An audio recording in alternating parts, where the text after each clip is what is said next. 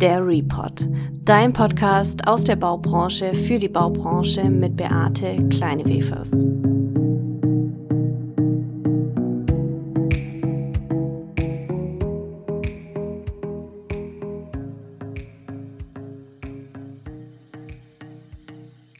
Hallo und herzlich willkommen zu einer neuen Folge der Report. In der letzten Folge haben wir uns vor allem damit beschäftigt, was sind denn die Unterschiede zwischen dem theoretischen Ansatz in dem Bereich der digitalen Transformation und der Praxisnähe. Heute wollen wir uns darauf konzentrieren, was brauchen wir denn für Schritte, um Unternehmen wirklich zu transformieren und wie sehen denn vielleicht auch die Mitarbeiter das und was braucht es denn für Mitarbeiter in diesem Wandel? Dazu sitze ich natürlich auch heute wieder nicht alleine hier, sondern habe mir einen Experten eingeladen, der uns heute ein bisschen was aus seinem Erfahrungsschatz sagen wird. Er ist Head of der strategischen Business Development bei Techem und dort für die sogenannten digitalen Wilden, wie er das hier gerade bezeichnet, äh, tätig. Das muss man revidieren wir gleich. Du kannst gleich was sagen. Bis 2021 war er bei Blackprint Booster CEO und hat dort die Innovation und Digitalisierung auf der PropTech-Ebene mitgestaltet und die richtigen Parteien zusammengebracht. Ich sitze heute hier mit Alexander Ubach-Uttermöhl. Freue mich, dass du heute hier bist. Hallo Alex. Hallo Beate, herzlich willkommen. Bei mir im Podcast, wir haben vorhin schon ein bisschen gesprochen, geht es ja vor allem um das Thema Herausforderungen. Was ist denn deine Herausforderung von dem heutigen Tag gewesen? Erstmal erst einmal eine Kids in den Tag zu bringen. Montagmorgen ist immer eine echt große Herausforderung. Insbesondere wenn die Zweitgeborene aufgrund von Corona-Verdacht in der Klasse nicht darf und dann der Größte alleine losziehen muss und das überhaupt nicht versteht, warum der Rest der Bande zu Hause bleiben darf. Also das war so der Einstieg in den Tag, aber das haben wir gemeistert. Er ist dann doch der Schulpflicht nachgekommen. Jetzt haben wir gerade schon gehört, auch im Zuhause kann es sein, dass man das Gefühl hat, der eine darf das, der andere noch nicht. Ist es denn auch auf der Mitarbeiterebene so? Wie fühlen sich denn da so Mitarbeiter, wenn der eine gerade zum Beispiel ins Büro kommen darf und ein anderer darf der manchmal auch nicht kommen? Naja, also bei uns darf man grundsätzlich schon ins Büro kommen, nur ähm, in den Corona-Zeiten, in denen wir ja leider immer noch stecken, ist es so, dass also die meisten eben mobil arbeiten, also eben in dem Umfeld arbeiten, wo sie eben nicht im Büro sind. Ähm, du triffst uns heute, deshalb habe ich eben auch herzlich willkommen gesagt, bei uns, bei TechMX, bei den äh, jungen Digitalen und Wilden. Ähm, äh, du siehst, die Fläche ist relativ unbenutzt, weil wir eben hauptsächlich remote arbeiten. Aber für nette Gespräche wie das jetzt hier oder für Meetings treffen wir uns unter gewissen Sicherheitsanforderungen auch immer wieder live. Ja, ist sehr spannend, gerade was so auch dann die Arbeitswelt ähm, betrifft, dass man Büroflächen jetzt dann doch auch für Zusammenkommen nutzt und vielleicht gar nicht mehr so fürs Arbeiten. Jetzt wollen wir aber gerade mal darauf eingehen, wir sind ja jetzt hier nicht bei Techem, sondern wir sind bei Techem X. Was ist denn da der Unterschied und was würdest du sagen, ähm, macht denn hier vielleicht die Räumlichkeiten auch besonders da aus? Also wir haben, wir haben im Grunde genommen so eine, eine Zweiteilung. Ich komme ja vom Strategic Business Development, bin also in der Zentrale angesiedelt, nah an den Kollegen und äh, ja, dem Headquarter. Und die äh, Kollegen hier von TechMX sind zwar in Sichtweite, sind ein paar Kilometer die Straße runter, aber in einer ganz anderen Welt. Warum? Weil wir, platt gesagt, sagen, was wir zukünftig tun und die als digitale Wilde dann für die Umsetzung zuständig sind. Da reden wir uns gegenseitig nicht rein und die Kollegen, die hier sitzen, die wissen einfach, wie das Handwerkszeug heute geht, um für Kunden digitale Strecken zu bauen und die User Experience richtig zu machen, zum richtigen Moment kontextuell zu nudgen, also anzustoßen und das findet alles hier statt. Und weil das natürlich einen gewissen Freiraum braucht, Kreativität braucht, eine ganz andere auch Mannschaft braucht, als wir das traditionell bei Techem haben, ist das Umfeld eben hier auch ein anderes. Wir sitzen hier, für die, die es nicht sehen können, eben in einem Loft in, in Rödelheim mit hohen Decken, mit sehr viel Freiraum. Wir können auf die Wände malen. Wir haben relativ äh, mehr flexible Ausstattung, eine Kaffeemaschine, aber auch einen Kühlschrank, wo das eine oder andere Getränk drin ist. Und das, das macht es eben aus. Und das Spannende ist, und das ist, glaube ich, die Kernfrage, wie, wie nimmst du die Menschen mit? Das Spannende ist, dass das natürlich auch für viele aus der Zentrale eine Attraktivität hat, weil die sagen, hey, ich habe auch Dinge, die ich neu denken muss und lass mir einmal die Perspektive tauschen. Und das findet dann eben hier statt, so dass das hier auch sehr multifunktional ist. An der Stelle, wo wir gerade sitzen, haben wir mit unseren Gesellschaftern schon gesessen, hier haben wir mit Kollegen gesessen, hier haben wir auch schon mit Kunden gesessen und ähm, ja, es zeigt eben, dass wir aufbrechen in eine neue digitale Welt. Jetzt hast du gerade zum Schluss gesagt, aufbrechen in eine neue Welt. Jetzt wollen wir aber mal einen ganzen Step auch zurückgehen und uns mal anschauen, vielleicht, wie bist du denn überhaupt gestartet und wie bist du denn überhaupt hierher jetzt gekommen zu dem, ähm, wo du jetzt bist bei TechCam? Ähm, erzähl doch mal, was hast du überhaupt studiert und wie waren so vielleicht deine ersten beruflichen Schritte bis zu heute? Ich habe äh, BWL an der EBS studiert im Rheingau und bin noch einer der letzten Diplomkaufmänner. Damals durfte man auch Diplomkaufmann sein, sagen, heute sagt man wahrscheinlich Diplomkaufmann MWD. Äh, nee, Spaß beiseite. Ich bin also, bin also BWLer und habe ähm, sehr früh mir in meinen Praktika verschiedene Bereiche angeguckt im Unternehmen, von, die ich für wichtig gehalten habe, die ich aber nie selbst hauptberuflich machen wollte, weil ich immer den Antrieb hatte, unternehmerisch tätig zu sein. Ich habe betriebliche Steuerlehre als Schwerpunkt gehabt und marktorientierte Unternehmensführung, habe aber im Praktikabereich ähm, Personal äh, gemacht. Ich war im Kundenmanagement Callcenter. Ich war im Costing bei Airbus, also habe relativ viel gesehen, wusste aber, ich werde nie ein Costing oder Controller. Aber man muss es eben halt mal gespürt haben, um dann die richtigen Fragen später zu stellen. Und von da aus ist meine Karriere eigentlich immer so ein, so ein Hin und Her gewesen zwischen unternehmerisch tätig zu sein, und dann auf die andere Seite zu wechseln. Ich habe angefangen in einem kleinen Unternehmen, was Asset und Property Management gemacht hat, hauptsächlich für ausländische Kunden. Das war in einer Zeit, in der ausländische Investoren gekauft haben, ohne, jetzt hätte ich fast gesagt, Sinn und Verstand. Nicht, dass sie es mithören, aber sag mal, sehr erratisch. Ja? Und äh, wir haben versucht, das einzufangen, stand, zu standardisieren. Digitalisierung in der Verwaltung gab es damals nicht so wirklich ähm, hätte mir sehr geholfen. Und da habe ich im Grunde gelernt, was eben alles nicht funktioniert und wo es diese ganzen Unzulänglichkeiten gibt. Dann habe ich irgendwann als Geschäftsführer und Gesellschafter da meine Anteile verkauft und bin auf die andere Seite gewechselt, war einige Jahre bei GE Capital Real Estate. General Electric war einmal einst eine Ikone in Amerika. Inzwischen haben sie sie relativ zerschlagen und sind noch in kleinen Teilen unterwegs. Damals war das ein irres Unternehmen und wir hatten die Aufgabe, die, sag mal, die Last des äh, Immobiliengeschäftes aufzuräumen. Ähm, das war in Zeiten, nachdem Beer Stearns gerettet aber Lehman umgefallen war und äh, GE damals ein ähm, Portfolio von anderthalb Milliarden Dollar hatte, die mit äh, gewerblichen Immobilienkrediten besichert waren. Und wir waren der erstrangig besicherte Grundpfandrechtsgläubiger, der das Geld wiederkriegen wollte. Also es war akademisch eine sehr, sehr große Herausforderung, hat sehr viel Spaß gemacht. Aber nach fünf Jahren war mir klar, also die, dieser Konzernkontext ist gut, den muss man mal erfahren haben, aber ich möchte wieder unternehmerisch tätig werden. Ähm, dann habe ich äh, mit einem, mit einem äh, ja, inzwischen guten Freund und Partner die Firma Blackprint Partners gegründet mit dem Ziel, die Immobilienwirtschaft zu digitalisieren. Da wussten wir am Anfang gar nicht, wo es hingeht. Es lief dann in den ersten Multi-Corporate PropTech Accelerator, ein wunderschönes Wort, was wir gemeinsam dann mit äh, Partnern wie zum Beispiel Techem, Areon, ähm, Goldbeck, Commerzreal, NA Apollo und anderen äh, im Grunde genommen finanziell ausgestattet haben, wo wir dann die ersten PropTech-Investments gemacht haben. Und daraus ist ein Ökosystem entstanden um die digitale Immobilienwirtschaft und auch die Fachkonferenz Republic und und und. Und da in den fünf Jahren habe ich sehr viel über die Branche gelernt. Das war so das erste Mal, dass ich für ein neues Thema stand, Vorträge gehalten habe und trotzdem gemerkt habe, dass diese Branche doch ganz anders tickt und sich so wenig begeistern lässt für Neues, wenn nicht der Gesetzgeber drängt. So, und aus dem Kontext und aus diesen fünf Jahren Eindruck, dass die Branche doch immer ein bisschen länger braucht, ähm, kam dann eben der Dialog mit verschiedenen Partnern und irgendwann rief mich äh, Matthias Hartmann an. Und zwar nach der Real PropTech, die wir digital machten. Da habe ich ihn interviewt und sagte, Mensch, hast du Lust, mal bei mir vorbeizukommen? Und da Techem damals der einer der wichtigsten Partner war, habe ich das natürlich bejaht, bin da hingefahren und ähm, dann ähm, eröffnete er mir, dass das Gespräch in eine ganz andere Richtung gehen wird, als ich das vermutet habe und ähm, fragte mich, ob ich mir vorstellen könnte, die Seiten zu wechseln. Und das war eigentlich nicht meine Intention, denn ich hatte ja den Konzern schon hinter mir gelassen und habe mir dann aber mal den sag mal, Gesamtkontext ähm, darstellen lassen, warum das denn spannend sein könnte. Und nachdem ich verstanden habe, dass dieses Unternehmen ähm, als, ich sage das mal mit Augenzwinkern, Underdog der Branche, also nicht im Kern der Branche, sondern wirklich bei den Dienstleistern, da aber auch eher an dem sagen wir, nicht ganz so sichtbaren Teil ob seiner Dienstleistung, dass wir die Chance haben, die Branche zu verändern, indem wir in den energetischen, positiven energetischen Betrieb von Bestandsimmobilien gehen können. Da habe ich gesagt, das mache ich. Weil wir haben wirklich die Chance, die Branche zu verändern und das Thema unserer Zeit, Energieeffizienz, ja, fängt in den Bestandsgebäuden an, nicht in den, in den neuen.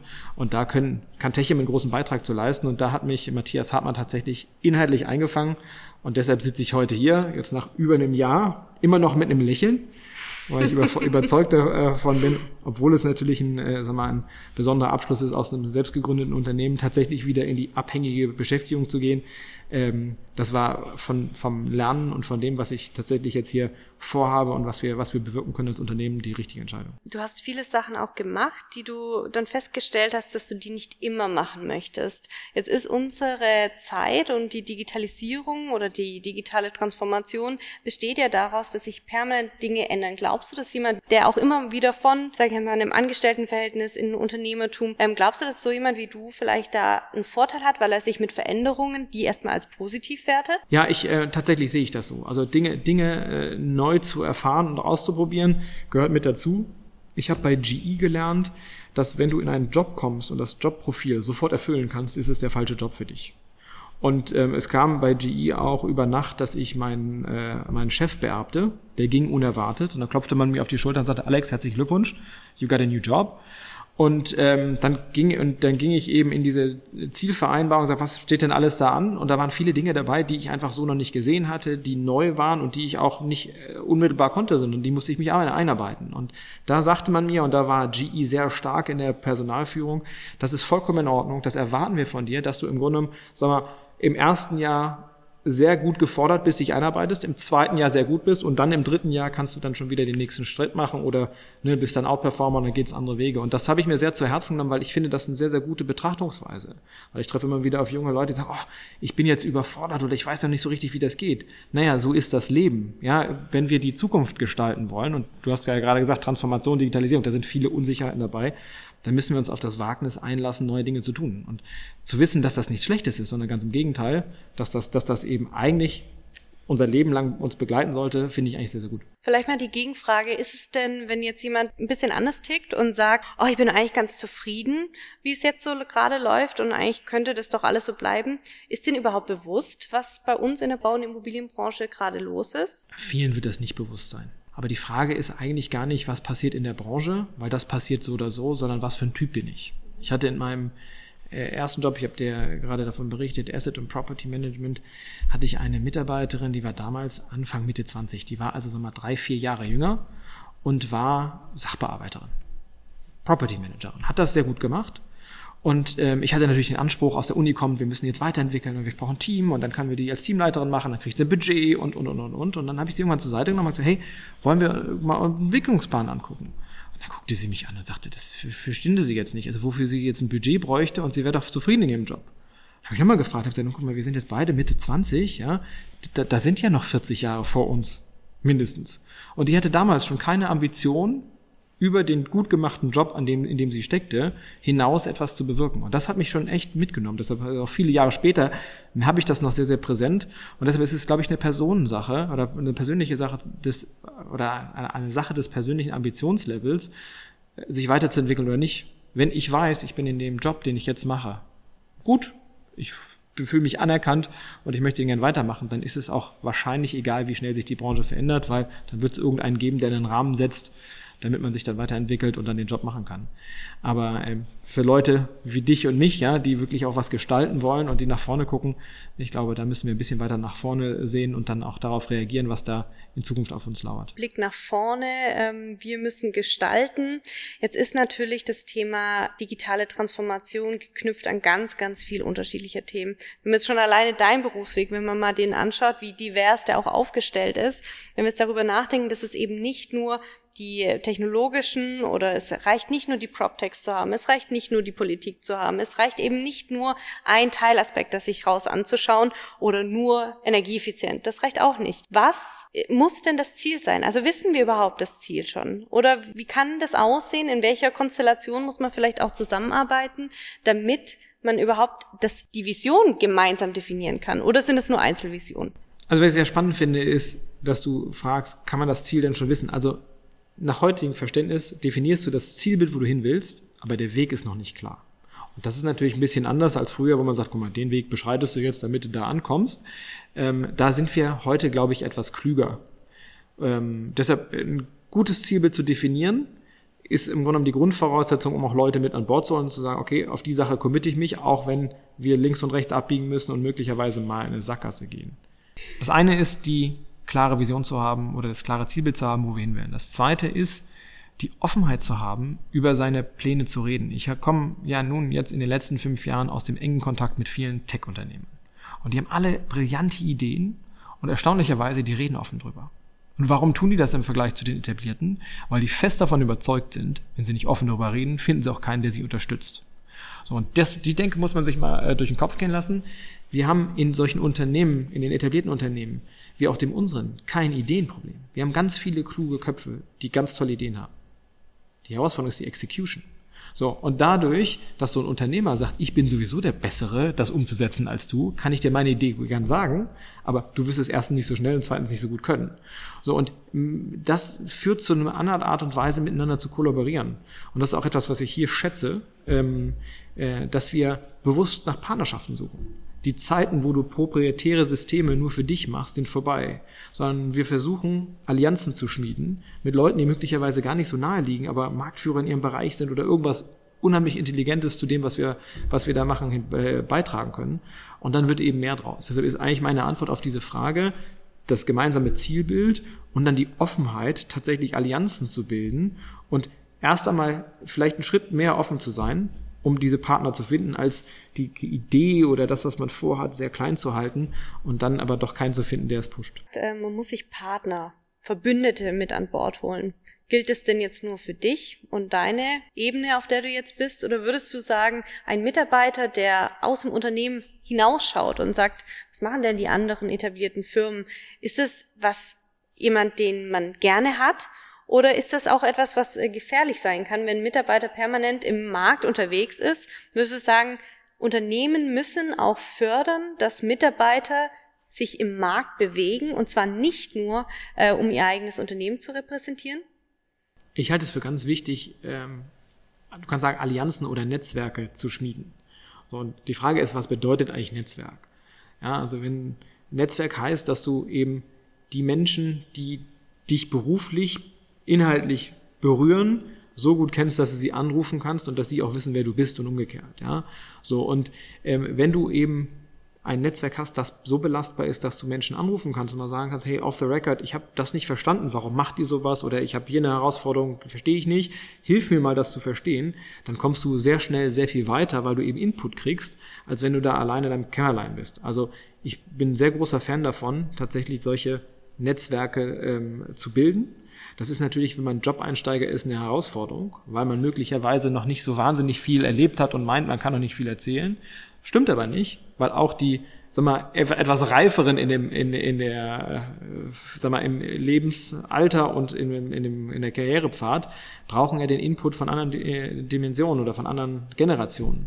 Und da ist es, da ist eben das offene Wort und das sympathische Lächeln, ja, total, total entscheidend und der Door-Opener, um dann eben halt diesen Kontakt auch herzustellen. In der Diskussion kommt immer mal wieder das Thema auf, ja, es gibt ja die, sagen wir mal, die digitalen jungen Wilden. Was machen wir denn jetzt mit den anderen, die nicht mehr so jung sind? Also wie schaffen wir es denn jetzt irgendwie da eine gemeinsame Sprache zu finden? Weil wir müssen ja diesen auch, ich sage jetzt mal, Generationsaustausch, das Wissen muss von den Älteren wieder zurück in die Jungen. Die Jungen, ja, dass wir eine App bedienen können, ist schön, aber ist das wirklich ein Digital Native? Ich würde sagen, eher jemand vielleicht, der Datensprache kennt, who knows?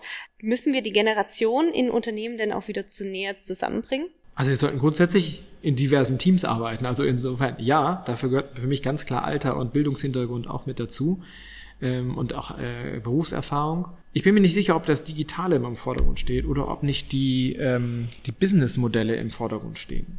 Also was, ich beschäftige mich hauptsächlich eben mit neuen Geschäftsfeldern. Ideen, eigentlich Grunde mit der Fragestellung, was bewegt unseren Kunden morgen? Was braucht der? Also wir fangen beim Kunden an. So, und dann kommt am, im Ergebnis eine Lösung raus. Weil ich als Dienstleister versuche, ein Problem für den Kunden zu lösen. Das ist anders als vor einigen Jahren, Jahrzehnten, wo man ein Produkt auf den Hof gerollt hat und dann soll er doch sehen, wie er damit umgeht. Ich überspitze das jetzt bewusst, ja. So, und wenn du eben über die Lösung nachdenkst, da brauchst du kein Digital Native zu.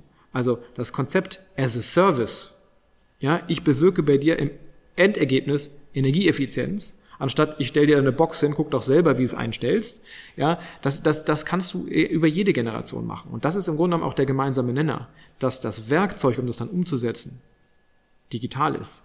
Und es dann so Leute wie TechMX hier gibt, die dann sowas dann auch handwerklich umsetzen können. Das ist ähm, für mich der zweite Schritt. Du hast auch äh, das Thema Netzwerke aufgegriffen. Bei vielen, egal mit wem man spricht, ob Softwarehersteller, es geht viel um Netzwerke, egal ob digitale Netzwerke, weil du jetzt auch gerade das Thema junge Generation angesprochen hast, bist ja auch Jurymitglied im MED-Netzwerk. Frage, also wahrscheinlich der ein oder andere kennt es nicht, das ist ein Netzwerk. Vielleicht erklärst du es. Was ist das für ein Netzwerk? Genau. Das würde mich jetzt interessieren. Sa sa sagst du als eine, die im ersten drei, in der ersten Runde von 30 mit dabei ist.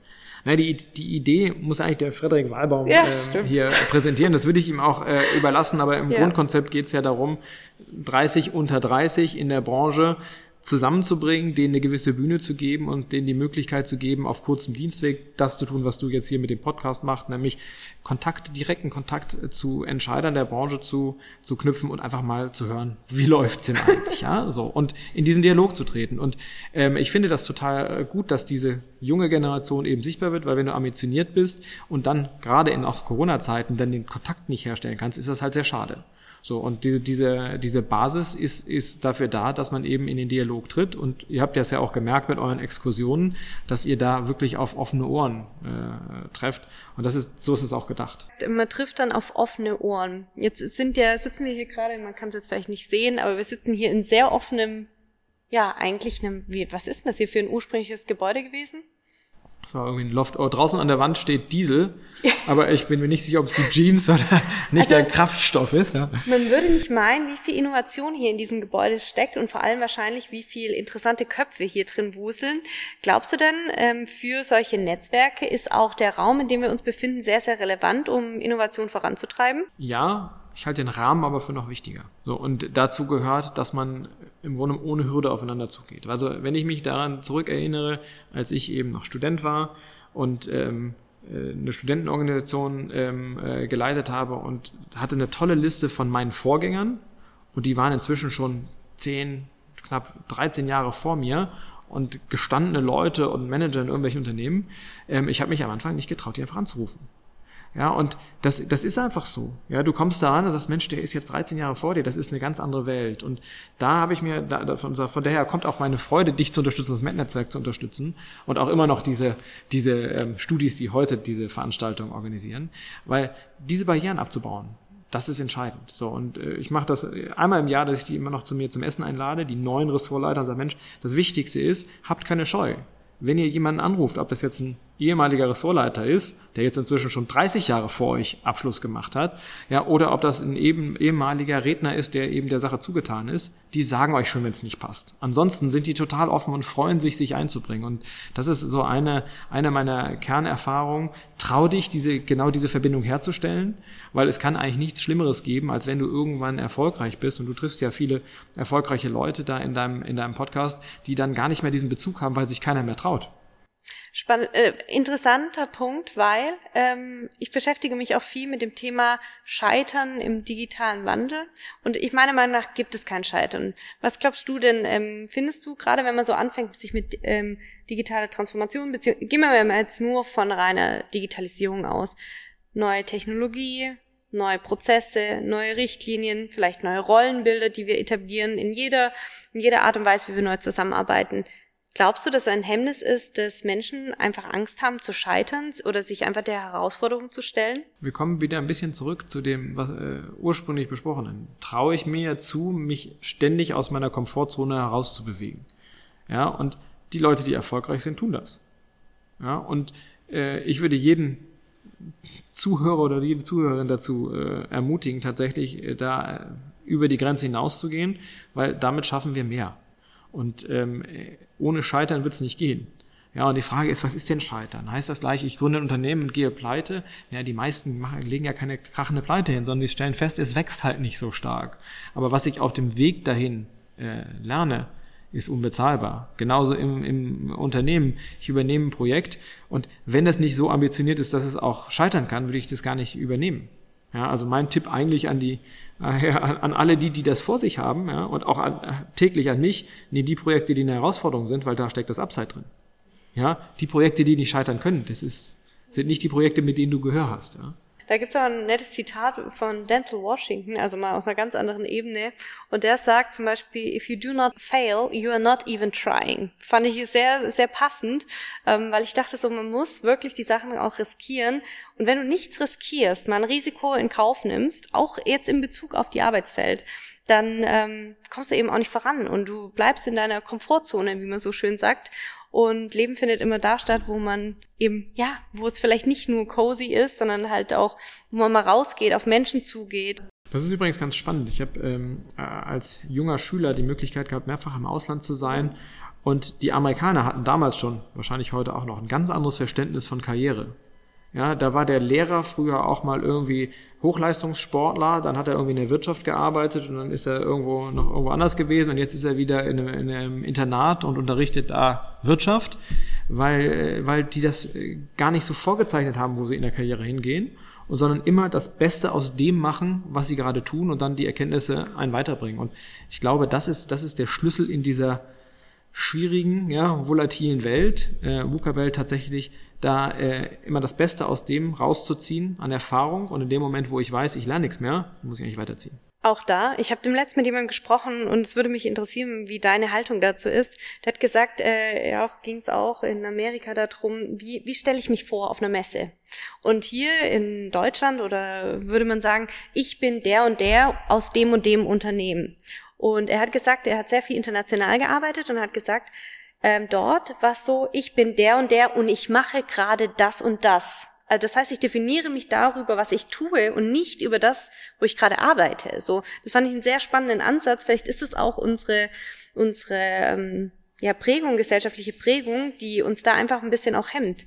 Ja, ich glaube, das hat auch mit, mit, dem, mit dem Willen, Allianzen zu schmieden zu tun. Wenn du das auch nochmal mit den Amerikanern vergleichst, die Amerikaner reden ganz offen, was sie tun, weil sie fest davon überzeugt sind, sie können sowieso besser. So, und ähm, wir sind da eben in meiner Wahrnehmung etwas verschlossener und ich werbe wirklich dafür, offen über die Dinge zu sprechen, die einen bewegen. Das geht genau in die Richtung, die du gerade sagst, weil nur dann findest du jemanden, der Spaß dran hat, diesen Weg zu begleiten. Und so begeisterst du ja auch Leute. Ja, du musst ja, musst ja, musst ja immer die, der das Zielbild, das Zielbild rauslassen und ähm, dann mal ein bisschen diskutieren, ein bisschen reiben, ob da einer oder andere mitmachen will. Jetzt hatten wir gerade Thema Zielbild, wir hatten das Thema vielleicht auch Komfortzone. Jetzt reden wir ja immer vom Kerngeschäft.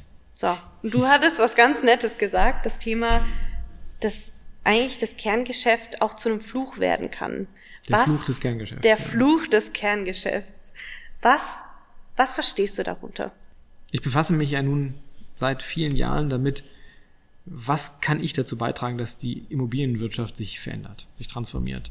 Und ich habe in der Zeit viele Unternehmen kennengelernt, die ein extrem gutes Setup haben, kapitalstark sind, ähm, kluge Köpfe an der Spitze haben, aber trotzdem nicht diesen Sprung machen, sich zu verändern. Ich habe mir immer die Frage gestellt, warum das so ist. So, und in, jetzt nach über einem Jahr in einem von diesen Unternehmen ähm, sehe ich eben, dass es extrem schwierig ist, Management Attention auf Ungewisses zu tun, was erstmal Geld kostet, was einen ungewissen Ausgang kostet oder Ausg Ausgang hat, wenn denn im Kerngeschäft eine Entscheidung getroffen werden muss.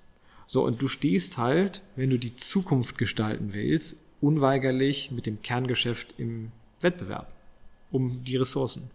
Und das aufzulösen ist sehr, sehr schwierig und braucht eben auf Management und vor allem auch Gesellschafterebene den Mut zu sagen, gut, haben wir verstanden, Kerngeschäft, haben wir jetzt drüber gesprochen und es gibt in keinem Kerngeschäft den Moment, wo du sagst, jetzt läuft alles, jetzt können wir das abschließen, es bleibt das erstmal und jetzt machen wir die Zukunft, sondern im Grunde musst du dann irgendwann sagen, jetzt enough is enough und jetzt gucken wir mal, wo wollen wir denn hin? Da kommen wir wieder zu dem Zielbild. Okay, wenn wir zu dem Zielbild kommen und das ist unser, unser äh, Horizont, was müssen wir denn heute tun, damit wir da hinkommen? Und das, das ist eben halt ja, mit Mut und Management Attention verbunden. Und ähm, deshalb sage ich das mit dem Augenzwinkern der Fluch des Kerngeschäfts. Es, ich glaube, ich habe gesagt, Fluch und Segen ist es auch zugleich, ja, weil es ergibt natürlich anders als äh, bei jungen Tech-Companies, sag mal, ein bisschen finanziellere Ausstattung und ein bisschen breiteres Kreuz, um bestimmte Dinge zu tun. Ja, bei Techem ist es zum Beispiel der Kundenzugang, der uns eben hilft, Dinge möglicherweise dann auch auszuprobieren, wo dann vielleicht ein junges Unternehmen eben nicht so schnell in Gebäude kommt.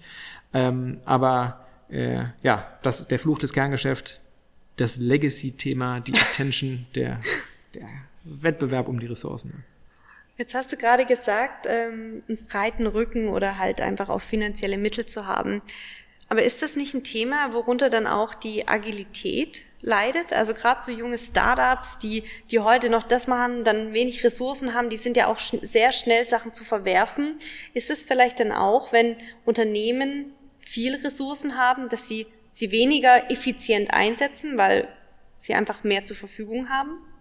Das ist eine Frage des Setups. Das, das, agile, äh, das agile Setup hat nichts damit zu tun, in welcher Organisation du grundsätzlich arbeitest. Wenn du siehst jetzt hier TechMX, ja, diese haben mit dem Kern unserer Organisation wenig zu tun. Die sitzen an einer Fläche, arbeiten nach anderen Methoden, die haben andere Computer, die haben sogar einen Kühlschrank, wo Bier drin steht. Das gibt's in unserer Zentrale nicht. Also in, insofern ist es wirklich eine Frage des Setups und die Ressourcenausstattung ist ja, und das habe ich damit nicht ausdrücken wollen, ist ja nicht so, dass da einfach unbegrenzt Ressourcen sind und dann gucken wir mal, wie wir sie verwenden. Du musst schon argumentieren, wofür du sie brauchst. Aber das einzusammeln ist nicht das Problem. Du kannst dich auf, der, auf das Eigentliche, was du erreichen willst, fokussieren. Ja, und ähm, jetzt, wenn es, wenn es um jetzt mein Unternehmen geht, ist es ja, äh, also ist die Frage, wie kommen wir denn tatsächlich mit neuen Produkten, neuen Dienstleistungen an den Markt? Und da ist ein entscheidender Punkt der enge Draht zu Kunden. So, und den haben wir eben.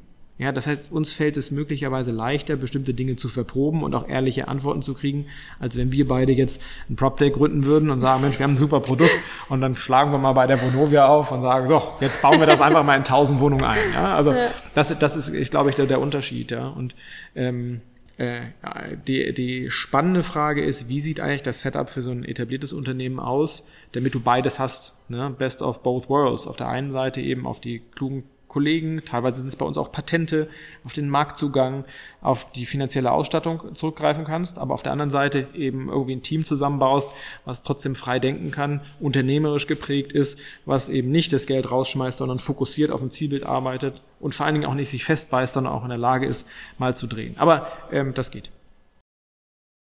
Jetzt hast du gesagt, das geht. Und du hast auch gesagt, ähm, ihr seid da dran.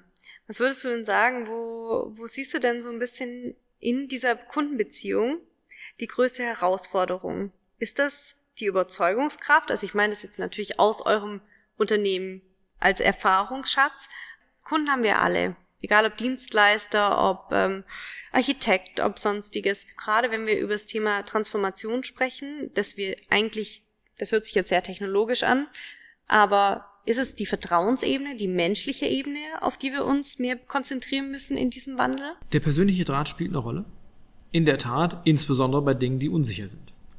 So, und jetzt versetzen wir uns mal in, in, in die Kundengruppe. Es geht jetzt nicht nur um uns, sondern um die Immobilienwelt und wir, ich kenne mich gut eben auch im wohnungswirtschaftlichen Bereich aus. Die Wohnungswirtschaft ist nicht davon geprägt, dass sie jeden Monat äh, ein neues, innovatives Konzept sich erdacht haben und Dinge ausprobiert haben. Ja, so, das ist ein relativ ja, langsam sich entwickelndes Geschäft, ja, war auch nicht in verschiedenen Stellen geprägt davon, dass sie sehr stark im Wettbewerb stehen.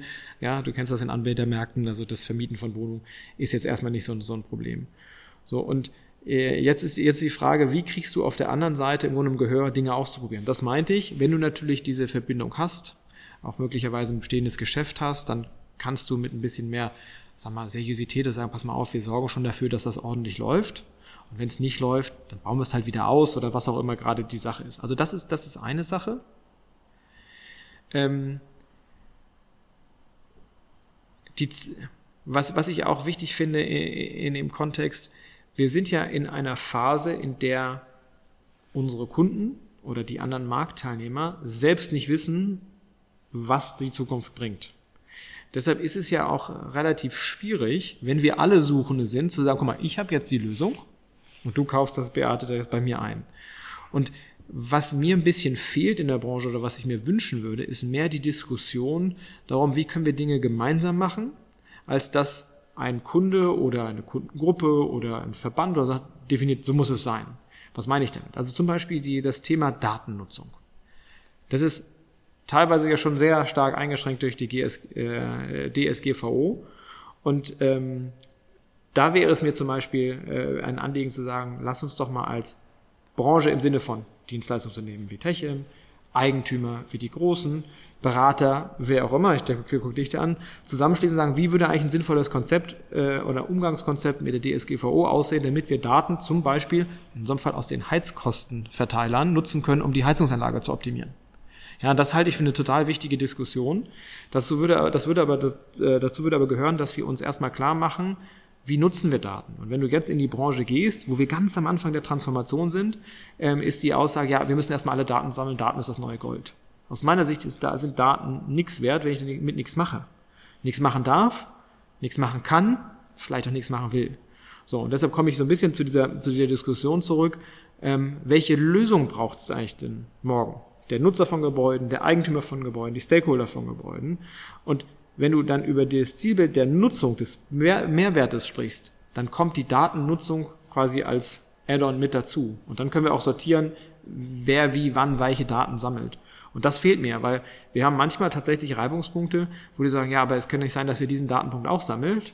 Wo ich sage, ja, ich brauche den Datenpunkt aber, um das Ergebnis Energieeffizienz zu bewirken. Es bringt nichts, wenn du, lieber Eigentümer, den sammelst und ich nicht rankomme. Ja, ich kann damit alleine nichts tun, aber im Gesamtkontext können wir die Sache besser machen. Und also ich hoffe, das ist so ein bisschen klar geworden, worauf ich hin will. Es geht also im Grunde um die Diskussion, wie wäre eigentlich das richtige Setup und nicht, wer, wie schützt jetzt jeder da seine Daten? Die müssen so oder so geschützt werden. Ja, die Frage ist, wie bringen wir sie so sinnvoll ein, dass der Nutzer mehr davon hat, der Eigentümer mehr davon hat und am besten die Umwelt da auch von profitieren. Das Thema Daten ist natürlich ein ganz zentrales, gerade so im Bereich ähm, der Digitalisierung. Also ich nehme was Analoges, mache es digital, sich mal gehört und daraus entsteht dann irgendwas und für was nutze ich das jetzt? Du hast jetzt gerade schon die Problematik dahinter beschrieben, dass die Daten nichts wert sind, wenn sie nicht irgendwie zum einen irgendwie genutzt werden. Das kann man in mehreren Formen machen, ob sortiert oder unsortiert. Die Frage ist aber, wird auch aus diesen Daten Du hattest jetzt gerade gesagt, die muss man nutzen, aber ich hatte in anderen Gesprächen auch schon das Thema zum Beispiel mit Plattformen, ich verkaufe Daten. Findest du, dass es ethisch gesehen, dass das äh, eine schwierige Ansage ist? Jeder so hortet seine Daten. Ist dann die Politik zum Beispiel übergeordnet? Also wer sammelt dann diese Daten und würde die der Branche zur Verfügung stellen. Das wäre ja eigentlich ein ganz schönes Bild, es würde aber wahrscheinlich ja nicht funktionieren. Ganz schönes Bild, genau. Also wenn du das gemeinsame Zielbild hast, dann kriegst du den Rest auch hin. Wir verstricken uns aber, so meine Einschätzung, immer mal wieder in, die, in der Diskussion mm, darüber, wer darf denn was und wie. Und das ist aus meiner Sicht der falsche Beginn für diese Diskussion. Ich habe in meinen Vorträgen zu Thema Digitalisierung immer mal wieder das Beispiel genannt von iRobot. Ich weiß nicht, ob du diese Staubsaugroboter kennst.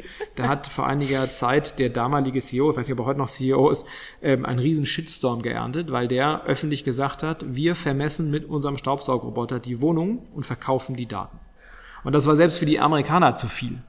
Und das fand ich eigentlich sehr, sehr äh, spannend, weil ich der Wohnungswirtschaft äh, ja, im Grunde so zugerufen habe, guck mal, ihr wisst, wie groß die Wohnungen sind. Ihr müsst nicht erst für 1100 Dollar einen Staubsaugroboter verkaufen, um diese Daten zu sammeln und ihr macht nichts daraus. So, und das ist für mich die, aus, meiner Sicht die spannendere Diskussion. So, was haben wir für Daten, wie können wir sie nutzen? Und wenn unser gemeinsames Ziel Energieeffizienz ist, dann halte ich es für nicht so schwierig, auch zu fordern, dass sowohl der Eigentümer als auch der Nutzer als auch vielleicht der Gast einer Immobilie, als auch der Dienstleister eben Daten zusammenbringen, um dann eben dieses Ziel Energieeffizienz zu erreichen, weil da haben wir alle was von. Ja, wenn du sagst, das Ziel ist, ich monetarisiere jetzt den, den Mieter bis zum letzten äh, Cent in der Nachkommastelle, dann ist ja möglicherweise, ist das dann nicht der richtige Weg. Aber diese Diskussion würde ich viel lieber führen, was ist die Zielsetzung, anstatt immer zu sagen, ja, alle Daten müssen irgendwie gesichert sein. Ähm, und ich glaube, da müssen wir ein bisschen äh, für den Dialog sorgen, zu sagen, okay, wo wollen wir hin? Was können wir dazu beitragen und das natürlich im Rahmen der sowieso befindlichen regulatorischen Grenzen, da müssen wir uns natürlich dran halten. Wie bringen wir Sachen zusammen? Das kann man jetzt auf Menschebene beziehen, das kann man auf, äh, auf Datenebene beziehen, aber man könnte es auch natürlich auf die Themen Digitalisierung und Nachhaltigkeit beziehen, so zwei der großen Themen ähm, jetzt gerade aufkommend. Bei vielen Themen probiert man wirklich sozusagen, das sind einmal die digitalen und da ist die Nachhaltigkeit. Glaubst du auch gerade bei diesem Thema, was also ich habe selber, wie gesagt, Bauphysik studiert, ähm, dann im Bereich Digitalisierung weitergemacht und ich merke immer mehr, also das, das geht ineinander über. Und eigentlich die, die Nachhaltigkeitsfrage lässt sich nur klären, wenn wir digital, also wenn unsere Branche einen digitalen Wandel auch vollzieht. Wie schätzt du diesen Zusammenhang ein? Das eine ist Mittel zum Zweck des anderen. Und ich bin ja nun lange als, naja, Heike Günding würde mit den Augenzwinkern sagen, ja, Wanderprediger ähm, durch die Branche gezogen und ähm, habe dafür geworben, Prozesse zu digitalisieren, neue digitale Geschäftsmodelle anzugucken. Und der, sag mal, der Boden, auf den das gefallen ist, war nicht so mega fruchtbar. Ja, weil Digitalisierung um der Digitalisierung willen macht keiner. Die Effizienzsteigerung in den, in den Prozessen sind zu gering, als dass es die Branche irgendwie beschäftigt. Also brauchst du einen übergeordneten Purpose. Energieeffizienz zum Beispiel, Nachhaltigkeit. So, und auf, auf einmal haben wir ein Alignment, wo wir hinwollen. Und dann ist, wie gesagt, Digitalisierung Mittel zum Zweck. Und ganz klar, wir müssen unsere Prozesse total ändern ähm, und digitalisieren, damit wir überhaupt dem Ziel einer nachhaltigen Bewirtschaftung von Bestandsimmobilien oder auch neu zu bauenden Immobilien äh, näher kommen. Du hattest gerade gesagt, Purpose in Bezug auf Nachhaltigkeit. Und darauf will ich nochmal eingehen. Ich finde es sehr spannend, wenn wir über Nachhaltigkeit sprechen, dann reden wir über Energieeffizienz, wir reden auch über CO2-Verringerung, wir reden über alle möglichen Themen, aber zu sagen, ich habe da, das ist unser Purpose, da wollen wir hin. Und wie kommen wir dahin, das habe ich so noch nie gehört. Wieso hast du den Begriff gewählt? Weil ich in dieses Unternehmen gekommen bin zu einem Zeitpunkt, wo äh, sich Matthias Hartmann, unser CEO und das Team gerade genau, genau Gedanken gemacht haben, wie können wir das eigentlich ausdrücken, wo wir hinwollen. Und wenn du ein Unternehmen anguckst, wir haben 3800 äh, Mitarbeiter, wir sind in diesem Jahr 70 Jahre alt ähm, und da sind viele Techniker dabei und viele, die auch über Jahrzehnte gearbeitet haben. Wie transportierst du, dass Dinge jetzt anders sind? Ja, und das tust du eben über diesen gemeinsamen Purpose. Und ich weiß aus sicherer Quelle, dass die Kollegen da lange dran gefeilt haben, bis jedes Wort saß. Und jetzt äh, stehen wir, oder jetzt ist eben der Purpose, wir digitalisieren gemeinsam die Energiewende in Gebäuden. Und das klingt so locker dahingesagt, aber da steckt halt viel drin. Da steckt die Digitalisierung drin, da steckt drin, dass wir das gemeinsam tun, da steckt drin, dass wir das eben in Gebäuden tun. Das ist unser Fokus. Wir kommen als Dienstleister aus der Immobilienwelt und im Kern natürlich die Energiewende. Und das ist auch notwendig, einmal um die Kollegen mit an Bord zu holen. Warum gibt's Strategic Business Development, der neue Geschäftsfelder erschließt? Naja, klar, weil wir uns dieser Energiewende nähern wollen. Ja.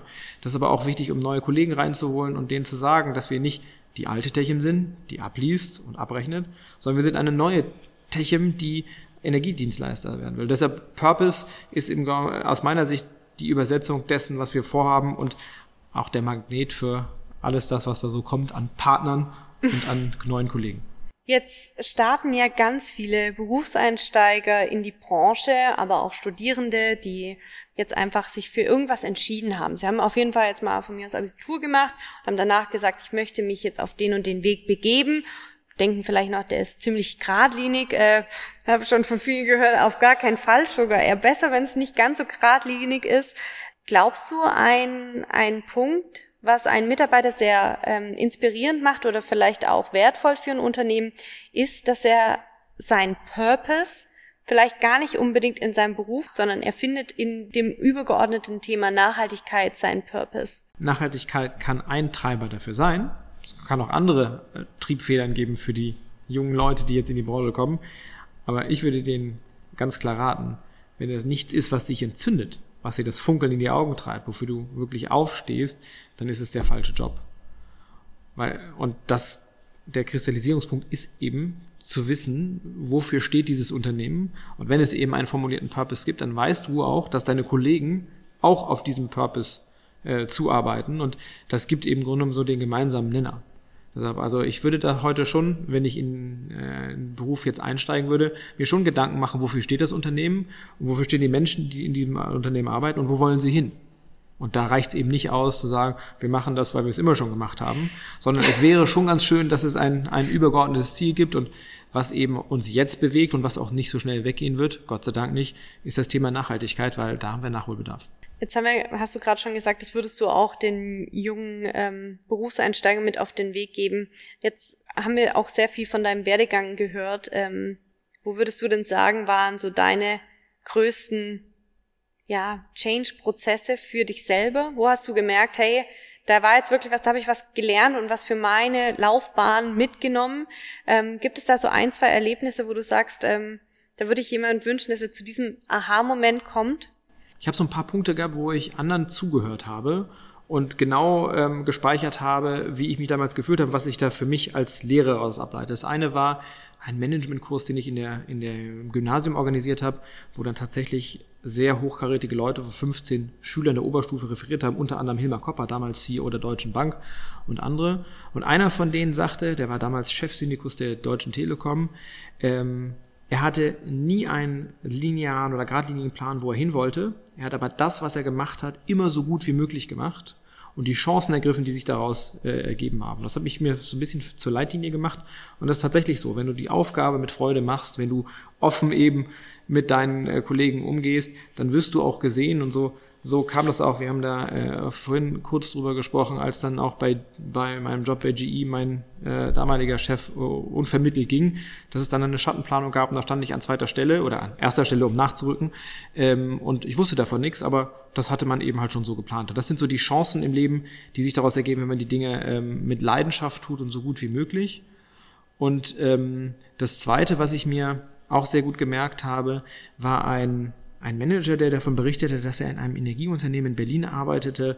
Da war er Vorstand, hatte zwei Sekretäre, ein großes Auto, kriegte jede gesellschaftliche Einladung. Und dann gab es einen Übernahmeversuch und den hat er versucht abzuwehren. Und den hat er, da ist er gescheitert. Man hat dieses Unternehmen geschluckt und damit war dann der Job weg. Klar, die wollten ihn dann nicht weiter beschäftigen.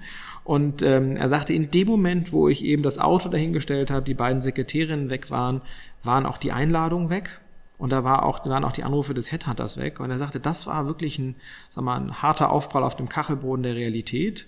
Und er ist dann tatsächlich in einem größeren Energieunternehmen ein oder zwei Stufen zurückgegangen und hat dann da wieder angefangen und hat gesagt, ich weiß ganz genau, bei dem, was ich an Erfahrungsschatz mitbringe, bei dem, was ich kann, komme ich auch wieder nach oben. Aber den, die, die sag mal, Uneitelkeit zu besitzen, zu sagen, mir macht das inhaltlich total Freude und ich starte jetzt wieder durch. Klar, es gehört auch die andere Seite dazu, die ihm dann die Chance gibt, aber ähm, er ist dann da wieder ähm, eingestiegen, hat sich auch sehr schnell wieder nach oben gearbeitet.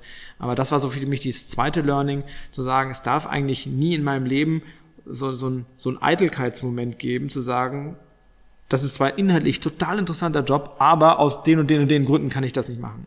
Und ich glaube, wenn man sich, wenn man sich das so vor Augen führt, ähm, ist das relativ befreiend, zumindest ist das für mich, weil ich weiß, mir geht es um tatsächlich den Inhalt und äh, mir geht es darum, etwas zu bewegen. Und wenn, wenn ich das eben mit Freude mit Motivation ähm, und dann letztendlich auch mit Erfolg tue, dann ergeben sich daraus wieder ganz neue, neue Wege. Chancen ergreifen, keine Risiken, vielleicht auch Hürden scheuen, sondern auch mal was riskieren, gleichzeitig nicht eitel dabei werden. Das war, fand ich jetzt schon sehr interessant. Was würdest du denn in der Gegenfrage sagen? Was ähm, muss man denn vielleicht auch hinter sich lassen? Also was sind die Themen, wo du sagen würdest, das sind die größten Hemmnisse? Jetzt haben wir gerade das Thema Eitelkeit schon gehabt, aber wo würdest du sagen, ähm, damit kommt man heute nicht mehr weiter, was vielleicht früher einem beruflich einen guten Einstieg gebracht hat? Ich finde die Frage spannend, wie kriegen wir das hin, dass der Erfolg, den wir produzieren, unser gemeinsamer Erfolg ist? Denn jetzt auch geprägt aus dem aus dem Eindruck jetzt in einem, von diesem Unternehmen mit 3700 Leuten, egal wie clever die Ideen sind, die meine Kollegen und ich uns ausdenken, wir brauchen immer Kollegen aus den anderen Bereichen und Leute, die eben mitmachen. So, und das ist, das ist die zentrale Frage, wenn du durchlässig arbeitest, wie wird das unser gemeinsamer Erfolg? Und wenn du, wenn du äh, eine Struktur hast in der Firma, die das wertschätzt, dann kannst du auch viel machen. Dann kannst du den Kollegen mal mit reinziehen, kannst du den Kollegen mal mit reinziehen und die ziehen dich dann auch rein. Muss natürlich aufpassen, dass es nicht überhand nimmt, ja, klar. Aber wenn du, wenn du weißt, wo du hin willst, dann bist du, dann bist du eben gemeinsam dabei und dann hast du nicht so dieses Silo-Denken oder die Grabenkämpfe, wo du sagst, na, wenn der jetzt erfolgreicher wird als ich, dann behalte ich die Informationen lieber für mich. Ja, weil letztendlich geht es darum, wenn du gemeinsam erfolgreich sein willst, dann musst du eben halt wieder offen reden und mit, miteinander das, die Dinge vorbereiten.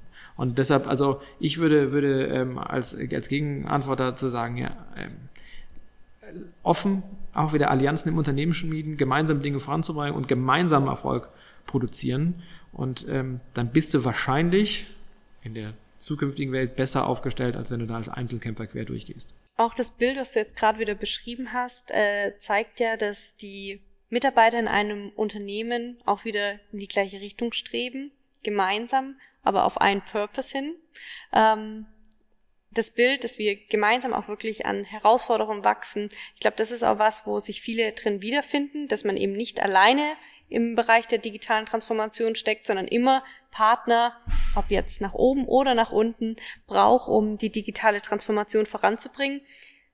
Jetzt haben wir gestartet mit dem Thema, was sind denn Herausforderungen jetzt an deinem heutigen Tag gewesen? Aber was sind denn überhaupt die Herausforderungen, die du jetzt in den nächsten Tagen, Wochen, Jahren äh, persönlich, aber vielleicht auch beruflich natürlich äh, angehen möchtest?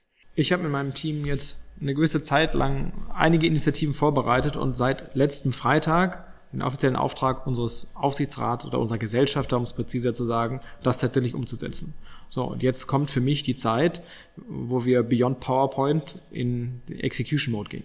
Und das ist natürlich spannend, weil jetzt brauchst wieder andere Kollegen, andere Allianzen, andere kluge Köpfe, die damit gemeinsam denken, wie wir das tatsächlich jetzt umsetzen. Und das wird meine Herausforderung sein, jetzt tatsächlich alle, die wir dafür brauchen und gewinnen müssen, tatsächlich auch zu gewinnen, damit wir jetzt das, das äh, Eisen schmieden, solange es heiß ist. Also wir haben gehört, gemeinsam nach vorne gehen, zukunftsorientiert arbeiten und vor allem auch sich Verbündete holen, die vielleicht unter, aus unterschiedlichen Bereichen kommen, aber einen gemeinsamen Purpose finden. Ich freue mich ganz arg, dass du mit dabei warst und ähm, ich bin ganz gespannt, äh, wie das gelingt und vielleicht sitzen wir ja nochmal zusammen. Ja, vielen Dank für deinen Besuch. Und äh, Gerne. ich freue mich, freue mich auf die, äh, die Ausgabe dieses Podcasts. Das war's jetzt auch schon wieder mit meinem Gespräch mit Alexander Ubach-Uttermöhl.